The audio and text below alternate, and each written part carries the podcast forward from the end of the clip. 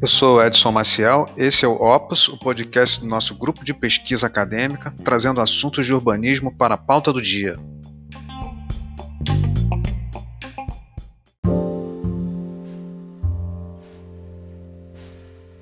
Continuando aí com essa parte aí de crises, né? É, o capitalismo, crescimento, crises e as contradições. Paramos falando aí dessas, desses elementos de tensão, né? E para concluir é, aquela frase né, que as crises são endêmicas ao processo de acumulação. Ou seja, o tal processo de acumulação que a gente descreveu, ele funciona num ambiente de crise. Né? Edson, mas como é que é isso? Assim, é, no decorrer dos áudios, a gente vai citando alguns exemplos. Né?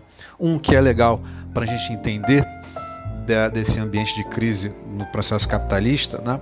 é, por exemplo, é, é, a, a, nesse contexto de produção e de com o objetivo dos capitalistas sempre de acumular capital, né?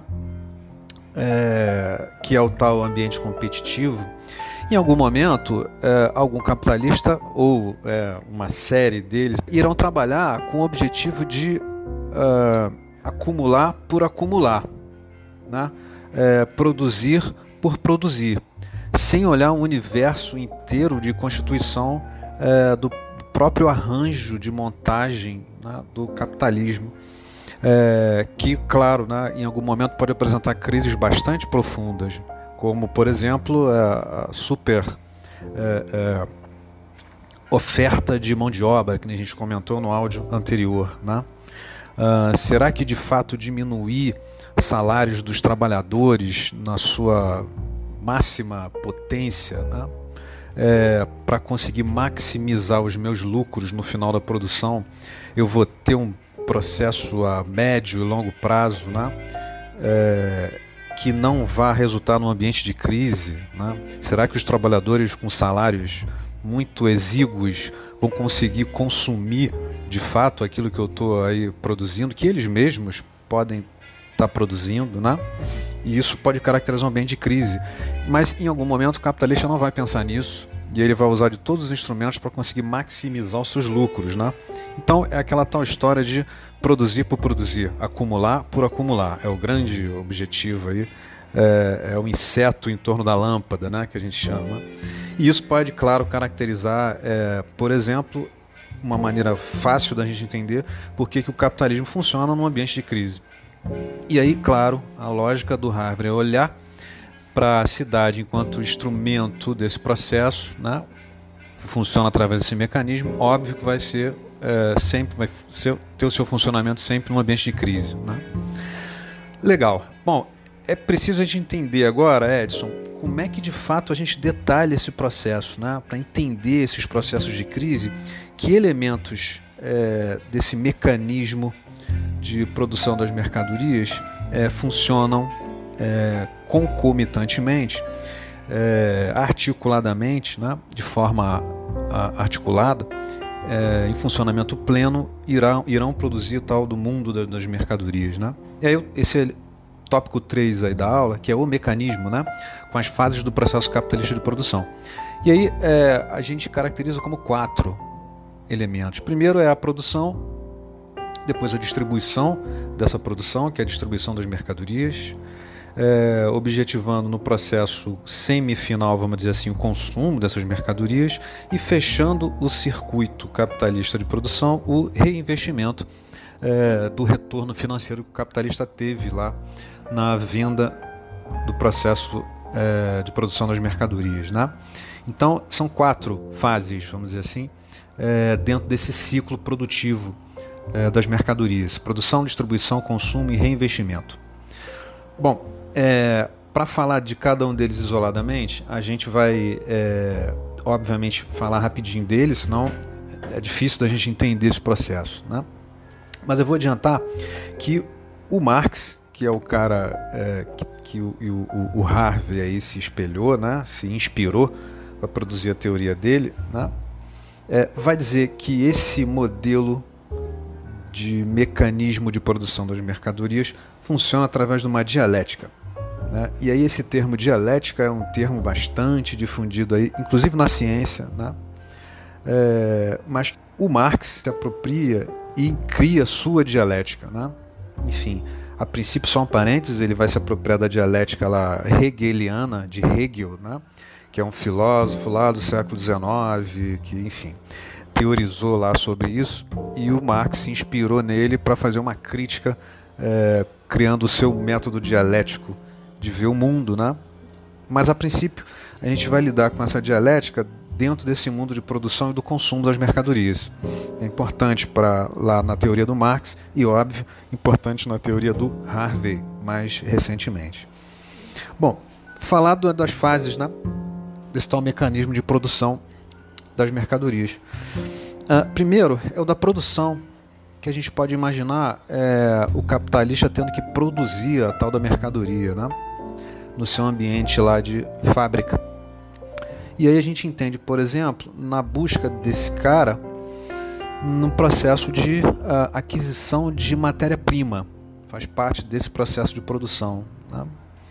Depois a gente pode entender que esse tal capitalista uh, de, de posse dessa, dessa desse uh, elemento inicial de produção, colocando uh, matéria-prima no seu ambiente de produção produtivo, né, na sua fábrica né, fisicamente montada, é, com a contribuição necessária, obviamente necessária dos trabalhadores, é, vai fazer uma mágica, né, produzir uma mágica, um feitiço que a gente chama, né, que o uh, o mundo dos teóricos marxistas aí chamam, né? O feitiço. Que mágica é essa, Edson? Transformar matéria-prima na tal mercadoria, né? Nesse momento, essa tal, esse feitiço, essa mágica acontece quando a contribuição do trabalhador no ambiente de fábrica uh, faz esse, procede esse, essa construção, né? que é o cara pegar elementos que a princípio né, não tem nada a ver um com o outro e o cara produz ali é, um arranjo específico através de sua contribuição é, no ambiente de fábrica, né?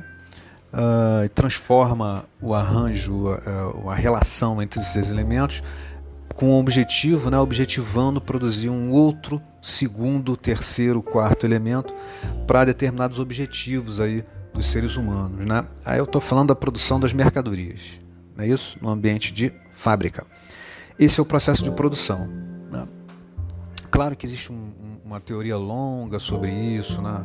enfim, a produção fordista, por exemplo, né? o taylorismo, né? como é que é isso, enfim. Mas também é, é legal a gente discutir, mas talvez em outro momento. Né? Agora é importante só a gente caracterizar é, como é que isso ocorre. Então, primeiro processo de produção. Feito a produção da tua mercadoria, uh, o capitalista precisa distribuir isso. Né? Então, ele com a mercadoria em mão, em estoque, ele precisa tirar isso da, da sua fábrica, lá do seu estoque, e levar para um outro local. Precisa transitar com isso. Né? Para quê? Para ele chegar no terceiro estágio, que é o estágio do consumo, que é onde é, o consumidor vai lá comprar, né? investir o seu dinheiro na aquisição das tais mercadorias e é, sair, sair feliz com isso na mão para conseguir reproduzir lá é, os seus desejos individuais lá consumo. Né? A gente está falando do mundo de consumo, que é o terceiro passo aí do processo de produção capitalista. Bom, é, feito isso, me parece que o processo capitalista chega no seu fim. Mas a gente não pode esquecer do último, que é importantíssimo, tal qual os outros, né? mesmo nível de importância, que é o reinvestimento do dinheiro que o capitalista ganhou na venda, na comercialização dessa mercadoria no seu processo produtivo. Né? E aí, de fato, com esse quarto passo, ele termina esse ciclo. Né? Bom, e aí, por que, que a gente está comentando esse tal mecanismo né, desse ciclo de produção capitalista? Que isso se dá, gente, dentro das fábricas, no universo das cidades, no universo das vidas humanas, das relações humanas em cidade. Né? E aí a gente está a todo momento trazendo elementos dessa estruturação, né? desse, desse mecanismo, desse processo. Claro que é uma estruturação eminentemente urbana, né? então é por isso que nos interessa.